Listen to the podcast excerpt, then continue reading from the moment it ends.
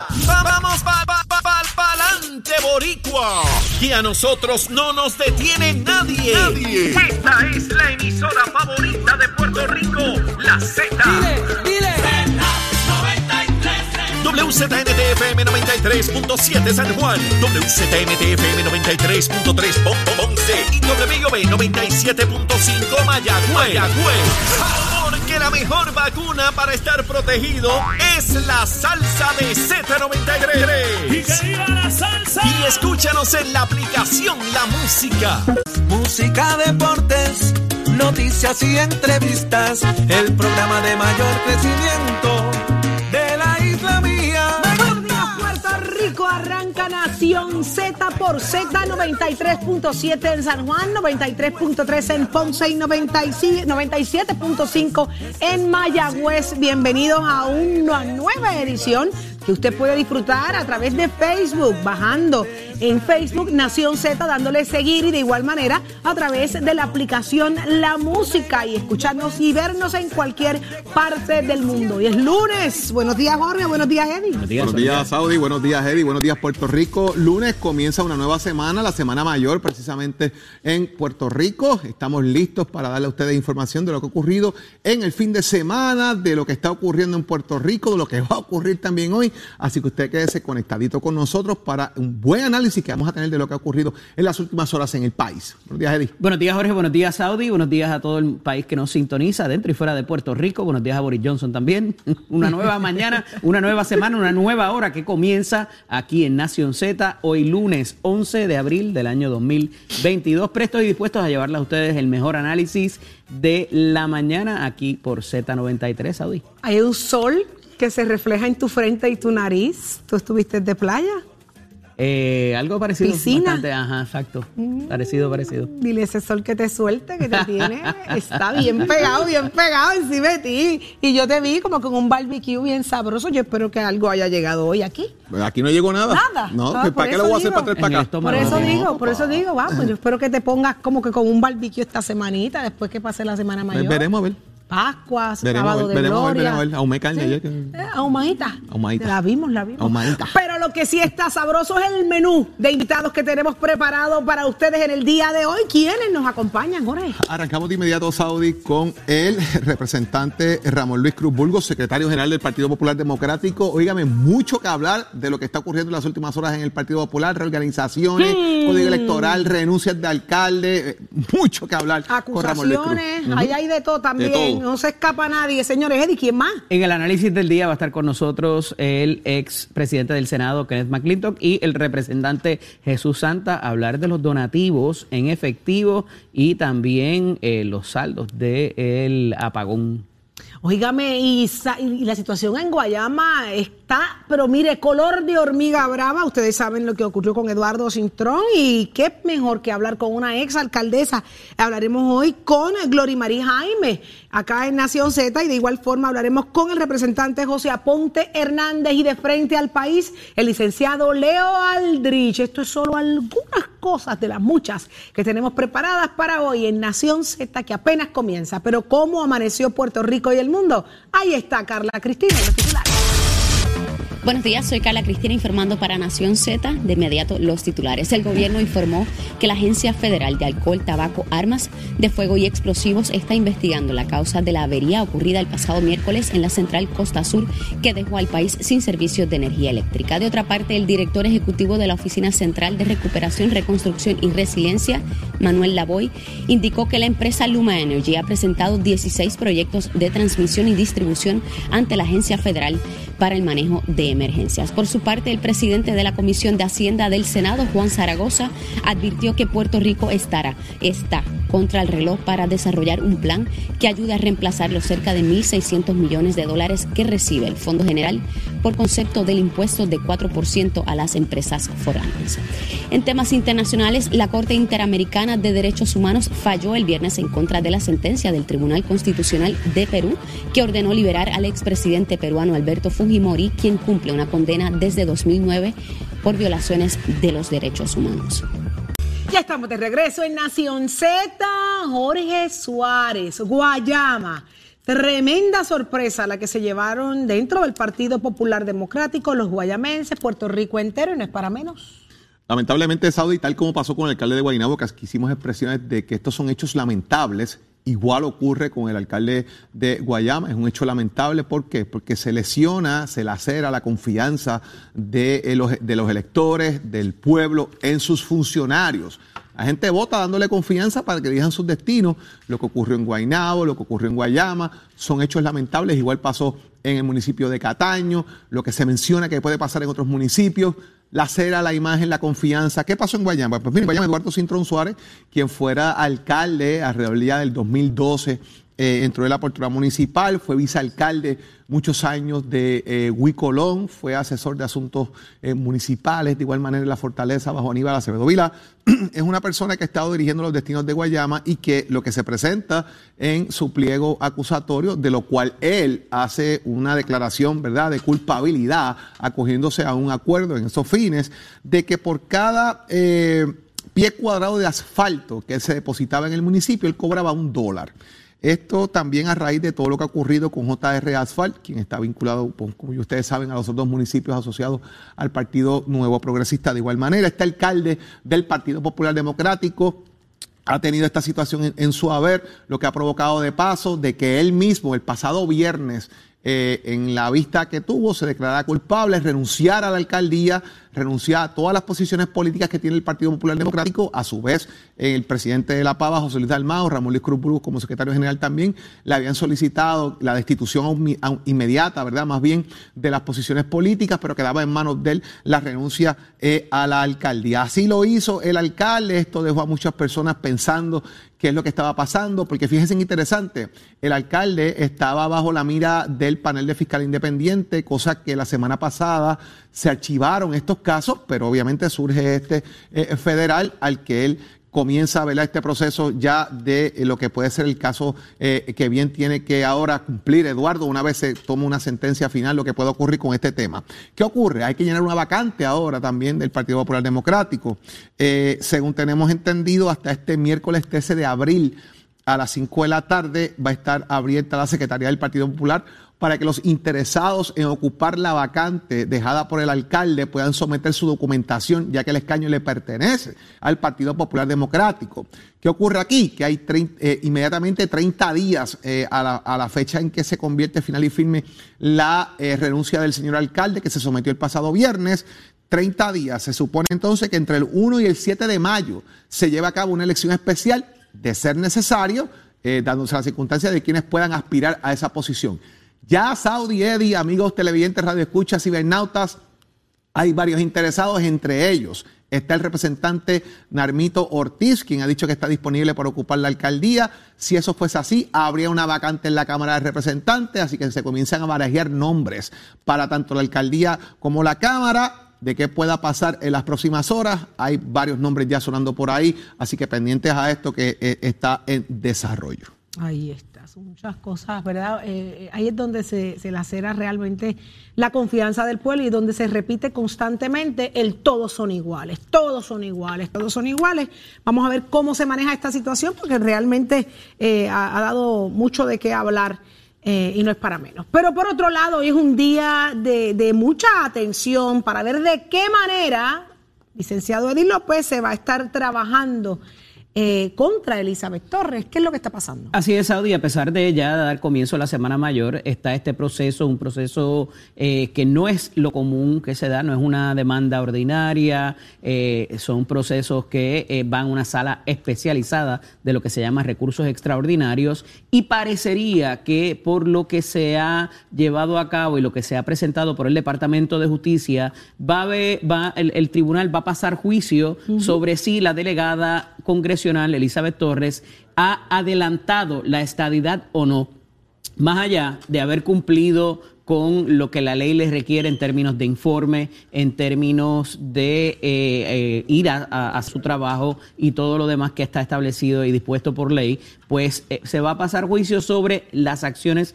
que ella ha tomado versus lo que están haciendo quizás los otros. Eso pues trae un punto que lo habíamos dialogado acá, que tiene que ver con un asunto de cuestión política, lo hablamos con el licenciado Aldrich. Si el tribunal se va a meter en cómo se adelanta la estadidad y qué qué sí y qué no pudiera entenderse que cumple con lo que cada delegado debe estar haciendo. Y eso pues quizás preocupa un poco porque pudiera redundar, ¿verdad?, en un dime y direte o eh, quizás alcanzar otros eh, foros apelativos y supremos y eh, tener que pasar juicio sobre algo que es enteramente político, es una funcionaria electa también por el voto popular, fue la, la, delegada que más votos alcanzó eh, y esto pues trae todo este asunto. Yo entendía que debió haberse, o entiendo que debió haberse hecho de manera procesal en términos de cumplimiento con la ley, ya sea por los informes, ya sea por las expresiones que ha hecho, ya sea por cualquier otra cosa, un tipo de residenciamiento. Pero parecería que se va a centrar el recurso que eh, va a vista en la mañana de hoy en la sala del juez Anthony Cuevas en el Tribunal de San Juan sobre si las acciones que ella tomó adelantan o no la estadidad. Mm, está bien interesante lo que vas a, comenzar en el día de hoy contra Elizabeth Torres a ver de qué manera entra, ¿verdad?, aquí eh, el, sistema de justicia. Pero, mire, yo, yo tengo 45 años. Mira, hasta lo pensé. Hasta lo, ¿Qué pasa? ¿Qué pasa? Te dio como trabajo. Tato. ¿Qué pasa, Tato? De manso. Estate manso conmigo. Mira, yo tengo 45 ¿Te dio como trabajo decirlo ahorita? Sí, me dio trabajo. Y si me toca repetirlo, me ahorco. este, mira, 45 años y yo desde que tengo el razonamiento sé que la palma aunque las palmas son verdes, en la política la palma es azul y la pava es roja. Depende. Y ahora en Cagua es amarilla. Depende. ¿De qué? Depende porque la pava en un momento dado también fue amarilla. Ah, pero ahora es, ahora es amarilla en Cagua. Fue amarilla con Sila Calderón. También. Ah, lo que pasa es que la gente tiene que acordarse, no pueden tener memoria corta. Y hay otros municipios que, ni, otros municipios que ni existe, que ni la ponen. De hecho, la ponen cuando el nombre tiene una I, el puntito de la I es la pavita, chiquitita, para que no se vea. Ah, sí, ¿a qué le huyen? Porque la gente quiere correr bajo las insignias de los partidos, pero no quieren que los vean amajados los partidos, porque necesitan estructuras políticas. Es interesante, eh, cuando Sila Calderón aspiró a la alcaldía de San Juan, se usó el amarillo como, como color base de su campaña, ella utilizaba mucha ropa amarilla igual, y todas las siglas eran amarillas y negras, y una pava ahí pequeña, amarilla, roja a veces, dependiendo. Hay expresiones el pasado fin de semana del señor alcalde de Caguas, William Miranda Torres, que ha dicho que se le hace difícil de alguna manera en este momento aspirar bajo la insignia del Partido Popular Democrático, que él quiere aspirar bajo la pava, pero que en este momento como que no está a tono con lo que pasa con la pava. Y esas son las expresiones que ha hecho el alcalde de Caguas eh, y dejando claro de que él tendría que aspirar, pero eh, él corre bajo la pava, pero no defendería al Partido Popular en Caguas. Eso le haría campaña para él, no para el Partido Popular. Obviamente esto trae unos elementos que son importantes de análisis de lo que es el voto eh, íntegro. ¿Por qué? Porque el alcalde de Caguas ganó por 1.200 votos.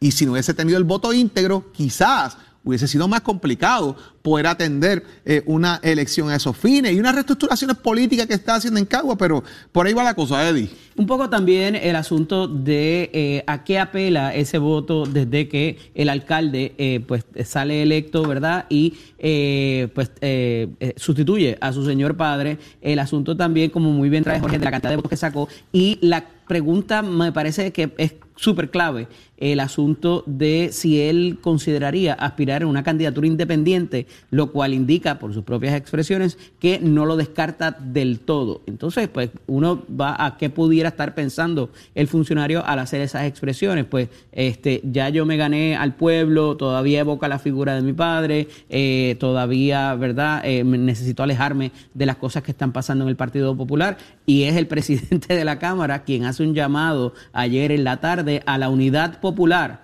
si es que se puede conseguir en momentos donde no es el único alcalde que se ha alejado, que se ha intentado alejar de la figura del Partido Popular Democrático en su momento más crítico. Y es interesante porque Wilito era miembro de la Junta de Gobierno del Partido Popular Democrático, Wilito estuvo involucrado en la estructura del Partido Popular Democrático, de repente se aleja de esas posiciones, eh, se queda pendiente de lo que está ocurriendo en Caguas, pero independientemente hace falta estructura política para aspirar a la posición, así que lo- la necesita Pero- de alguna manera la militancia dentro del Partido Popular. Alejarse del partido no alejarse del partido, pues él tiene que mirarlo con mucho detenimiento. Son pocos los alcaldes que han resultado electos por eh, nominación directa a esos fines o corriendo independiente en el país. Pero otra que reaccionó casi similar, ¿verdad? Con sus propias líneas de pensamiento fue Carmen Yulín, quien no descarta aspirar a una posición eh, eh, dentro de la- de- del partido y, y dice, yo quiero correr dentro del Partido Popular, pero el Partido Popular tiene que ser ese instrumento de justicia social. Así que reapareció Carmen Yulín. ¿Quién? ¿Quién? Carmen Me Yulín. suena ese nombre. Ay, Dios mío, mira, la exalcaldesa de San Juan. Pues ella quiere, ella quiere.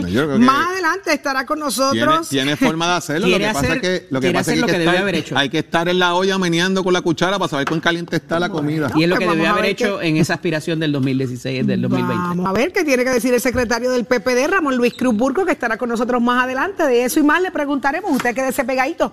Nación Z presenta, presenta a, a Tato Hernández en Somos Deporte.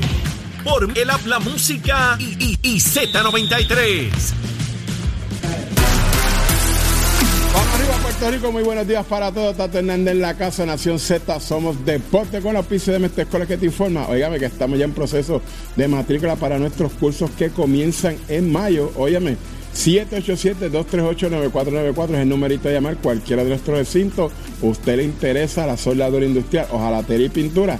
Dese una vueltita por Mestre College y coordine su orientación. Bueno, Vámonos con el deporte, señoras y señores, que vámonos con el atletismo. Y esa carrera la vi yo en vivo, la estaban dando desde Bermuda, en el Bermuda Challenge, donde la nuestra Jasmine Camacho Quinn, mírala, y su primera carrera de 100 con valla, se la dejó caer y de qué manera, 12-6-7, pero quiero aprovechar para decirle a los medios que son el récord mundial, rápidamente un montón de medios.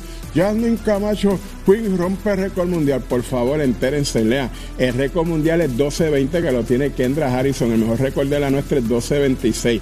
Sí, es el mejor récord en esta fecha, en estas primeras este, pruebas que se están haciendo de los, ciento, de los 100 con vallas, ¿me entiendes? Eh, Hasta ahora, pues su mejor récord en esta temporada, pero todos estamos acostumbrados a que saben que en las Olimpiadas ganó con 12.37, así que los medios, infórmense antes de poner titulares extravagantes así, que la gente pues se me pierde. Y quiero decirle al licenciado Egui López, ¿dónde está la escoba que él está buscando para nosotros? Boston te gana un jueguito, papá. No empieces a roncar, que la temporada pasada roncaste y no te vi en el baile. Achero, give it up, my friend. El informe del tránsito es presentado por Cabrera Chevrolet, 787-333-8080. Buenos días, Carla Cristina informando para Nación Z. En el tránsito, el flujo vehicular está operando con relativa normalidad a través de toda la isla, con tapón en la autopista José Diego en el área de Vega Baja en dirección a Vega Alta. En la próxima media hora estaremos pendientes a cómo se comporta el tránsito en las vías principales de la zona metropolitana, ya que aunque se reanudaron las clases y las labores en el sector público, sabemos que muchas personas toman esta semana mayor para vacacionar. Al momento no se han reportado accidentes graves ni fatales que alteren el tránsito. Sin embargo, en lo que va de año se han registrado 64 fatalidades en las carreteras, por lo que la Comisión para la Seguridad en el Tránsito reafirma su recomendación a los conductores para que respeten los límites de velocidad y las leyes de tránsito. Más adelante actualizo esta información. Ahora pasamos con el informe del tiempo. En el tiempo, el Servicio Nacional de Meteorología nos informa que hoy se esperan algunos aguaceros de aislados a dispersos en horas de la mañana a través de la zona este de Puerto Rico. En horas de la tarde, aguaceros de dispersos a localmente numerosos están pronosticados para porciones del centro al oeste de la isla. Esta actividad de lluvia podría causar acumulaciones de agua en las carreteras y en áreas de poco drenaje, así que tómelo en cuenta. La temperatura máxima estará en los medios a altos 80 grados en las costas y en los medios 70 a bajos 80 a través del interior y las zonas elevadas de la montaña. Más adelante les hablo sobre las condiciones en el mar. Para Nación Z les informó Carla Cristina. Les espero en mi próxima intervención. Llega a Nación Z, Z, nuestro psicólogo industrial y coach, el doctor Carlos Javier Santiago, con su palabra poderosa, directo a la conciencia, traído a ti por la buena noticia. Definitivamente directo a la conciencia. Así habla el doctor Carlos Javier Santiago, que ya está con nosotros, psicólogo industrial, pero hay un tema bien interesante. Usted que es patrono, usted que es dueño de negocio, preste atención, porque la pregunta en la mañana de hoy es, ¿por qué mis empleados ignoran mis directrices? De eso saberla, así que muy buenos días. Buenos días, Saudi. Qué bueno, qué bueno. Bendiciones para todos y en esta Semana Mayor mucho más, ¿verdad? Así que bendiciones para todos. Mira, eh, la realidad, Saudi, es que eh, uno de los elementos que más me encuentro de problemas dentro de las zonas laborales es precisamente que hay brazos caídos, las directrices se dan y no se respetan, los trabajos no se hacen completos, este, el personal está en una actitud totalmente diferente a la que el patrono espera. Y la pregunta es esa precisamente, gracias por hacerla, ¿por qué no respetan las cosas que yo digo? Porque mira, el respeto no se impone, el respeto se inspira. Vamos a empezar por ahí. Y a veces confundimos en nosotros ser dueños de un negocio o ocupar una posición de autoridad con liderazgo.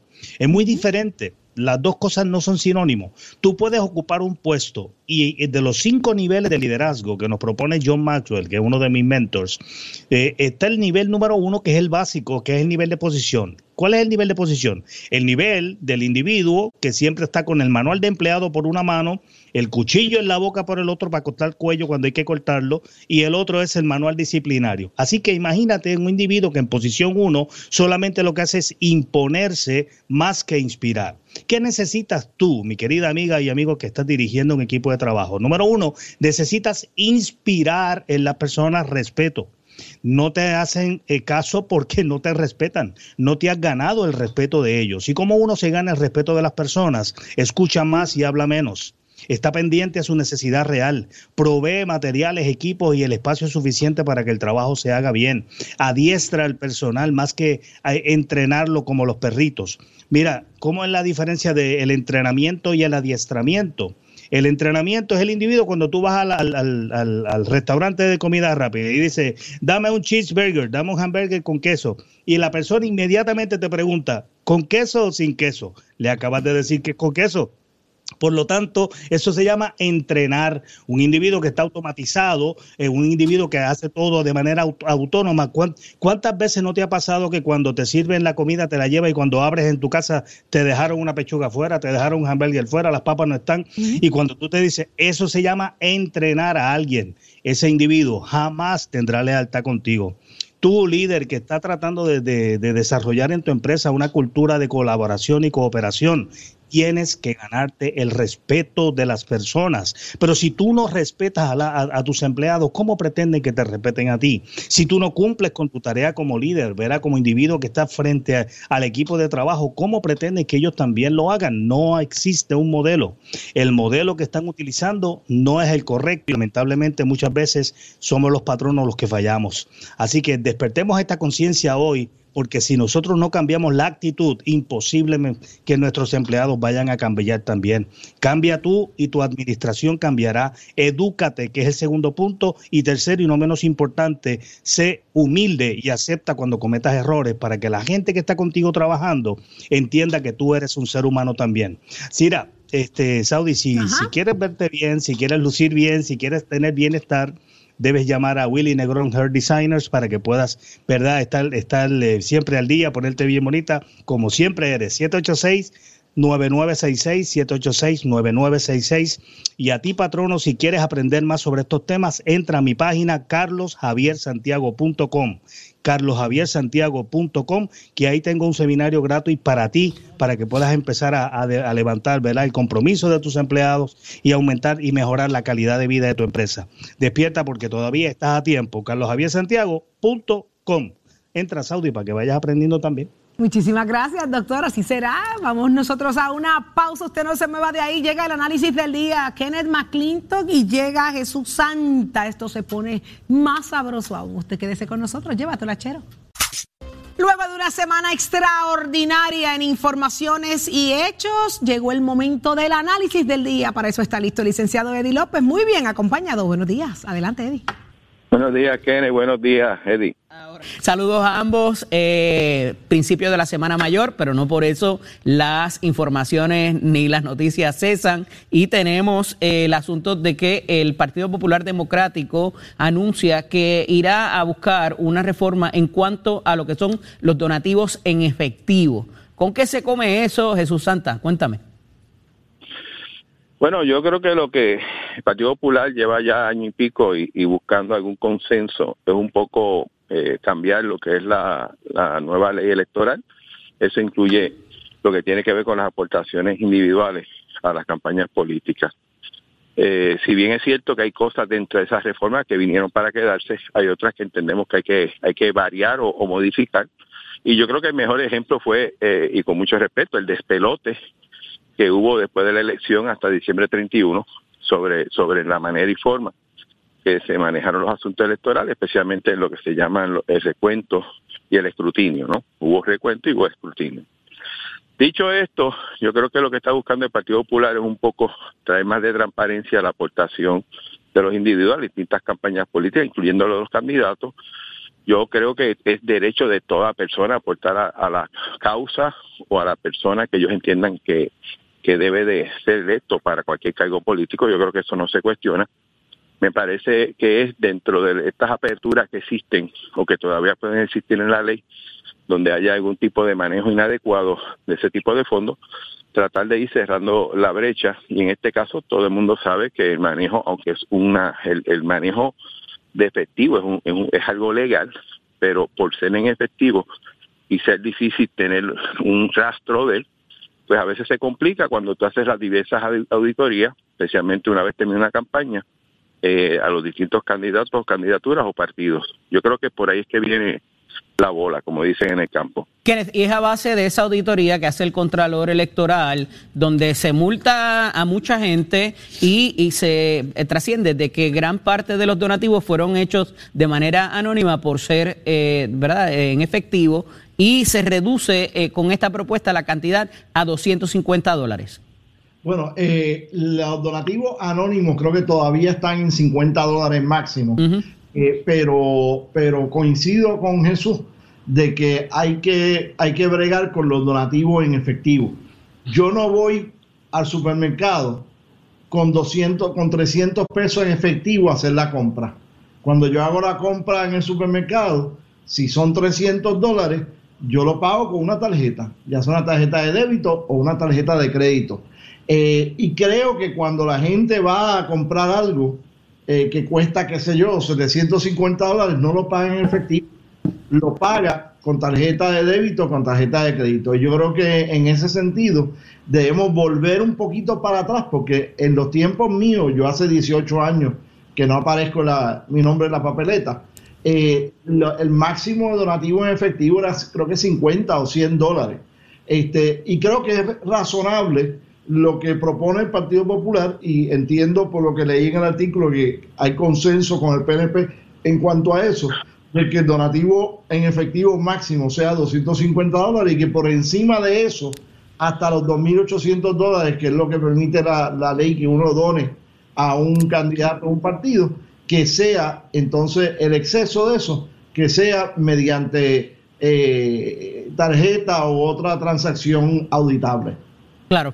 Eh, en otras notas, y para aprovechar un poquito el tiempo, otro de los asuntos que revela el Partido Popular Democrático a través de sus, eh, de sus comisionados electorales es el asunto de cómo, cuán difícil pudiera ser revalidar en municipios donde se han identificado con corrupción. En el caso de Trujillo Alto, Mayagüez y Guayama, pero pudiéramos hablar también de Cataño y de Guaynabo ¿Cuán difícil o, qué nos dice históricamente eh, verdad, el comportamiento electoral cuando trascienden esto, este tipo de escándalos, particularmente en el municipio? Comienzo contigo, Jesús. Bueno, no hay duda alguna que cualquier tipo de escándalo en un municipio, y mientras más pequeño el municipio, más grande es el escándalo, eh, crea una dificultad al partido que, de, de cual pertenece el alcalde para en una próxima elección lograr una reelección. Sin embargo, La experiencia que yo he visto de, de, los distintos alcaldes o municipios que han tenido alcaldes con problemas de corrupción es que si el, si el partido elige una persona capacitada que haga un buen trabajo, eh, que sea un buen alcalde, o sea, sustituye, hace ese, ese cambio, eh, las prioridades existen y son buenas, ¿no? Eh, como tal. Vimos como en el caso Barceloneta, Río Grande, eh, eh, hubo situaciones dentro del Partido Popular de corrupción y, ya tuviste que, todavía siguen siendo baluartes del Partido Popular. En el caso de PNP, Cataño no es la primera vez que existe un escándalo y sin embargo el PNP ha sido hábil en llevar a la de alcaldes que han podido subsanar las situaciones y yo creo que al final del día, Eddie, la gente te va a votar por lo que haya hecho el alcalde entrante y no necesariamente por lo que habrá hecho el alcalde destituido. Esa ha sido mi experiencia. Claro, eh, en el caso de las cabeceras de distrito y los bastiones, como se llama, ya sea Partido Popular Democrático o Partido Nuevo Progresista, ¿esto tiene que ver también con este asunto? Mira, yo creo que eh, ya eh, la gente entiende que el corrupto fue la persona y no necesariamente el partido.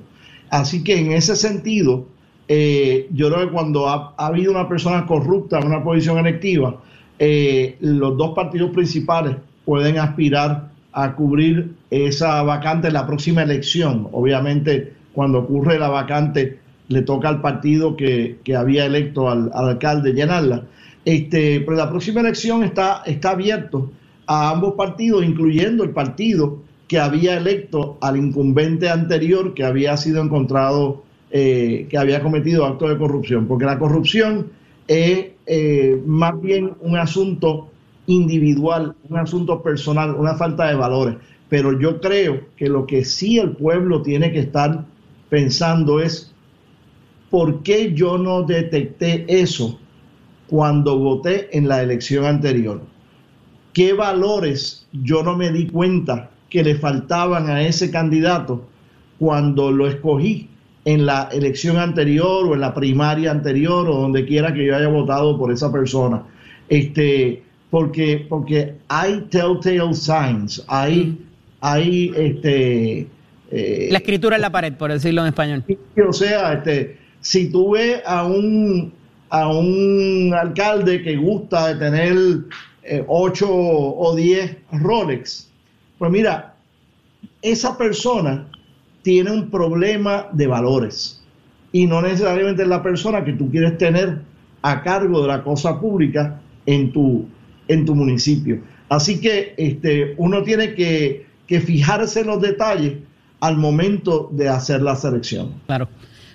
Compañeros, gracias por estar disponible para nosotros. Un placer siempre dialogar con ustedes. Hablaremos la semana próxima. Un abrazo. Muchas gracias. Gracias a ustedes y buen día. Saudi, pasamos contigo.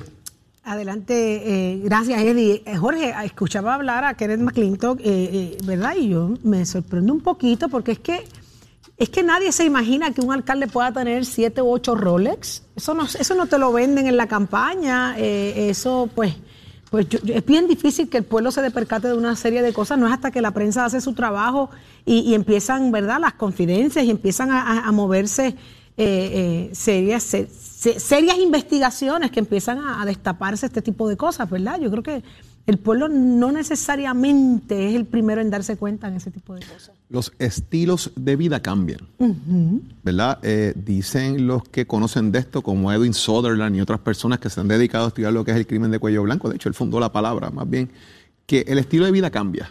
Cambia la forma de vestirse, cambia la indumentaria, cambian los carros, cambia donde come, cambia su estilo de vida completo.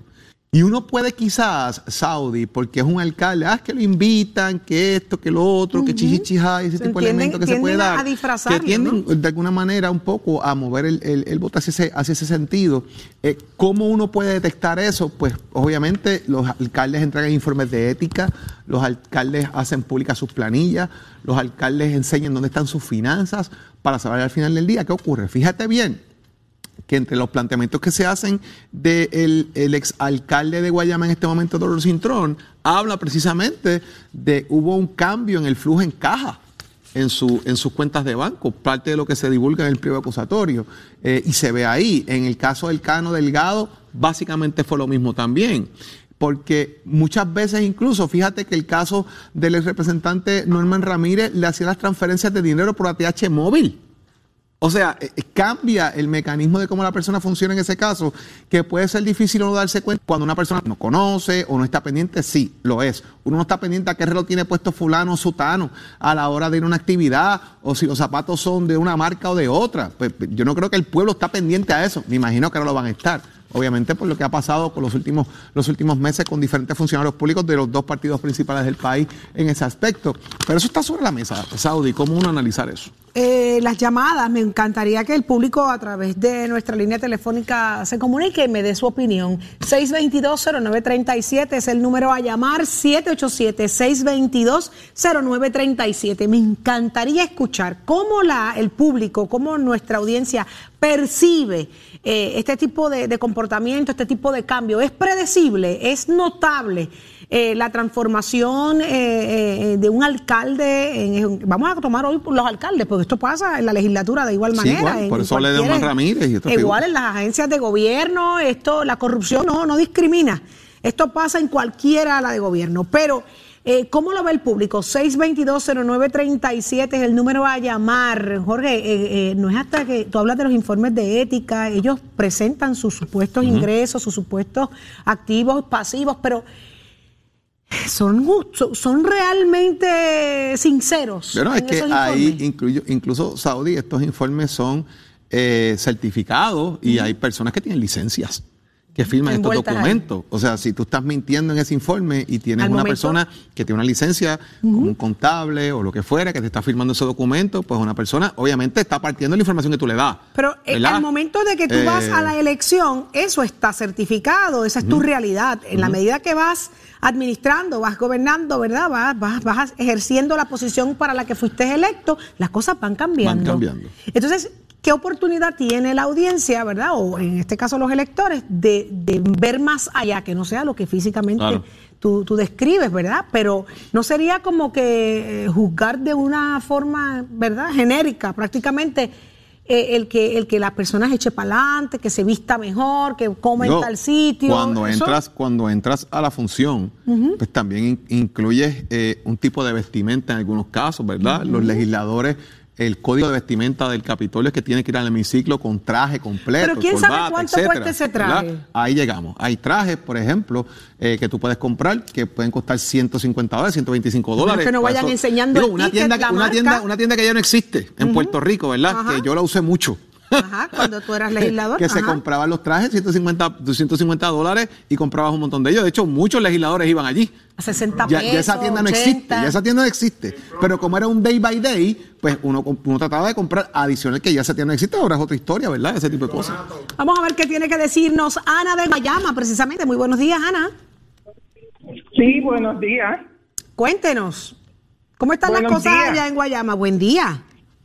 Pues, este, por ese asunto es que te, es que los llamo. Cuéntenos. Por ese asunto. Porque ahora mismo aquí se está comentando que el Partido Popular va a poner, este, tiene uno de los candidatos para seguir la alcaldía a Narmito. Ajá. Y, y, y nosotros bueno, yo por lo menos no no no le doy ni mi, mi, mi punto. ¿Usted es popular? Porque en la, en, este, cuando vino María, él tuvo un problema, él tuvo un problema. Ajá. Él, tuvo un problema y, y no es meritorio, no es meritorio que pase, siga pasando esto, porque si nosotros los contribuyentes hiciéramos caso, como ustedes dicen, de cada vez que se escucha algo, uno tomará medidas, pero a veces te cortan las patas. ¿Y cuál fue el problema que tuvo en el mito en, en ese momento? Y ya no se puede seguir. El Partido Popular tiene que saber a quiénes, a qué personas van a escoger pero nosotros no estamos de acuerdo con que sea Nanito. Ana, ¿usted es popular? Ok. Ana, ¿usted es popular? Ana. Ana.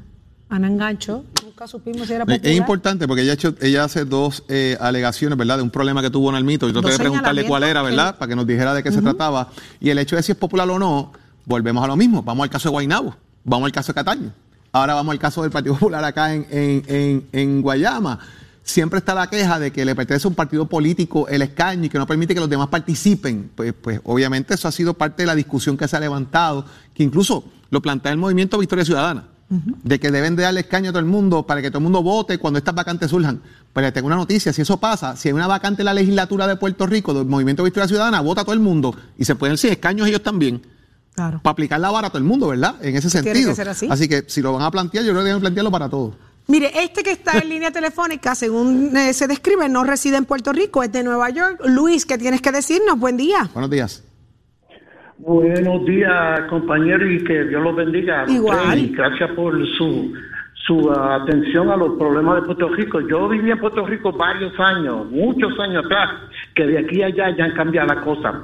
Y, y lo que ustedes traen ahora, plantean en la televisión es muy importante y es verdad lo que el hermano Jorge dice, que nosotros no estamos pendientes a lo que la gente está usando. Pero debe de haber un sistema en, en, en- en puesto cuando los, los, los- funcionarios públicos, todos esos funcionarios que nosotros, los, el público, no podemos exigirle a otra, ¿a quién nosotros podemos exigirle que vayan a investigar a esta persona? You know, um, debe de haber algo- un, sistema en, en sitio para que la gente pueda investigar. Porque, eh, you know, a mí me pasa algo, a mí me investigan a un alcalde you know, ¿qué le van a hacer al alcalde? ¿Quién va a ir a, declarar a, un alcalde? Mira, tú estás haciendo esto mal. Lo que puede pasar es que te puede buscar un problema. Yo, yo viví muchos años, yo viví como los 70, los 80 en Puerto Rico, por 90, y ya lleva más de 20, 30 años, y las cosas han cambiado.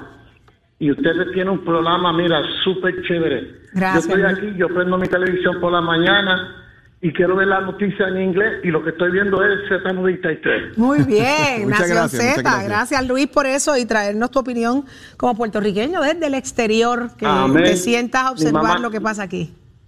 Gracias por eso, gracias por eso. Está con nosotros Luis Víctor, debo decir, del pueblo de Orocovis. Muy buenos días, Víctor.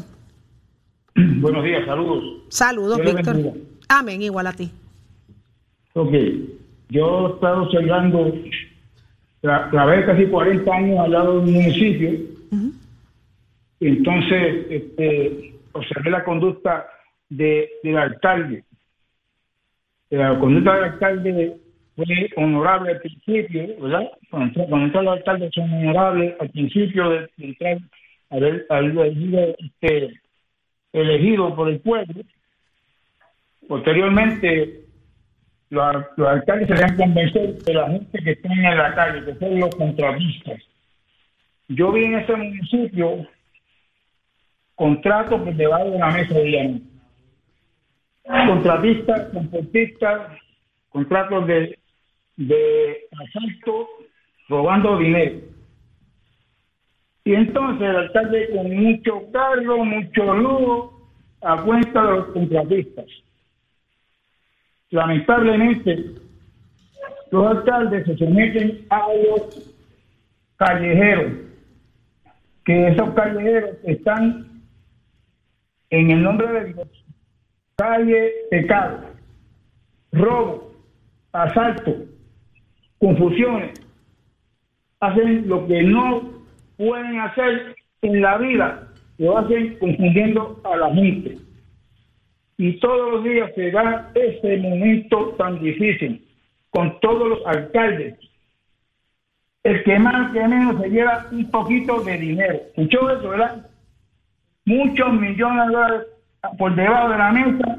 El alcalde colmudos, casas caras, los que son de varias de la, de la costa tienen bancos, tienen yates, tienen de todo, a cuenta de los contratistas. Yo vi eso en vivo, eso por casi 40 años, robando el alcalde y los, los empleados públicos no se cuenta y como yo no era el pueblo de los COVID, pues yo tenía que callarme la boca obligado. Pero tenía que callarse la boca, Víctor. Usted dice que tenía que callarse la boca. Yo actué muchas veces, pero los compañeros del municipio, mira, Sauri, los compañeros del municipio eran tan miserables que no querían eh, este, declarar del alcalde. Era uno contra muchos. Uno contra muchos. Ok, Víctor, yo le agradezco muchísimo su participación y que se quede con nosotros en sintonía. Valoramos mucho eh, eh, su opinión. Soy del, nombre de Dios y soy adicto a Z93. Muchísimas gracias, por eso. Quédese acá con Nación Z. Ahí está Víctor de Bueno, cada cual, ¿verdad? Vive experiencias y, narrarlas y tener la valentía de narrarlas es extraordinario. Así que usted quédese pegadito con nosotros aquí en Nación Z. Esto solo pasa aquí, señores, donde le subimos el volumen a la voz del pueblo, porque esto es para ustedes. El aplauso, señoras y señores. Esta es la verdadera y pura emisora de la salsa de Puerto Rico. ¡De Puerto Rico! La Z. WZNTFM 93.7 San Juan, WZMTFM 93.3 Ponce y WIOB 97.5 Mayagüez. La que representa la salsa en la isla del encanto. De aquí para A través de la aplicación La Música Z93, tu, tu emisora nacional de la salsa.